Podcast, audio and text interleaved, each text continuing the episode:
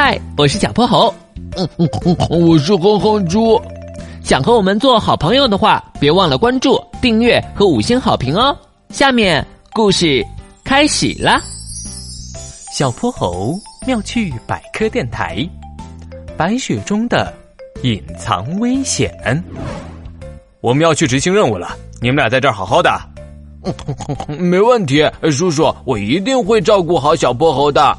嘿呀，哼哼猪，咱俩谁照顾谁还不一定呢。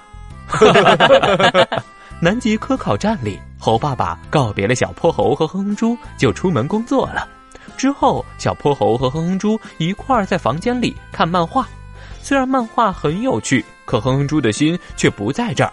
他忍不住往窗外瞥了眼，有只小企鹅正一摇一摆的从窗外经过。小泼猴，小泼猴，是企鹅，咱们出去瞧瞧吧。真的耶，走。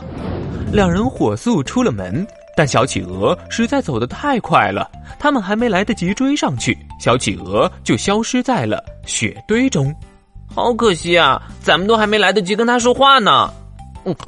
是啊，不过小泼猴，咱们既然都出来了，就在外面玩个痛快吧。行啊。太阳在空中散发着耀眼的光芒，地上是白茫茫的一片，纵目望去，没有一处不被白雪所遮盖的。小泼猴和哼哼猪撒开了脚丫子，在雪地里奔跑，松软的雪面上留下了一串串脚印。两个人打雪仗、堆雪人，彻底忘记了时间。玩雪的过程中，哼哼猪隐约觉得眼睛有点不大舒服，但他并没有细想。等到玩累了，坐在地上休息时，眼睛的不适感才涌了上来。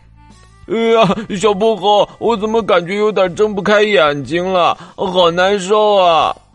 我也是，我也是，还不停的流眼泪。这下可怎么办啊？咱们还是先回科考站吧。小泼猴扶着哼哼猪，踉踉跄跄的走了几步，但他的眼睛模模糊糊的，压根儿看不清脚下的路。两人没走一会儿，就跌倒在了雪堆里。哎呦喂，我的屁股！小泼猴，咱们还是待在这儿吧，眼睛已经不舒服了，我不想让屁股再遭罪了。他们就这样背靠着背坐在雪地里，不知过了多久，小泼猴听到了熟悉的呼喊声：“小泼猴，哼哼猪，你们在哪儿啊？”这是爸爸的声音，爸爸，我们在这儿。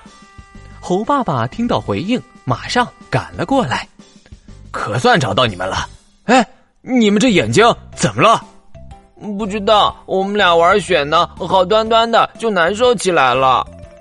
望着眼前这片白花花的雪地，猴爸爸瞬间明白了原因。我想你们是得了雪盲症。雪雪盲症？嗯，地上这些雪具有很高的反射率。太阳辐射出来的紫外线会被雪重新发射出去，你们看见雪的光亮程度相当于直视太阳，在这么强烈的刺激下，眼睛就会红肿疼痛，看东西也模模糊糊的，这就叫做雪盲症。你们俩在雪地里玩了很久了吧？是啊，我们俩玩起来就忘记时间了。如果下次还想在雪地里玩，得戴副墨镜。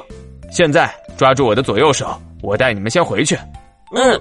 小泼猴和哼哼猪在科考站休息一段时间之后，他们的眼睛终于恢复了正常。哼哼猪高兴的跳了起来：“太好了，太好了，我又能看清东西了！”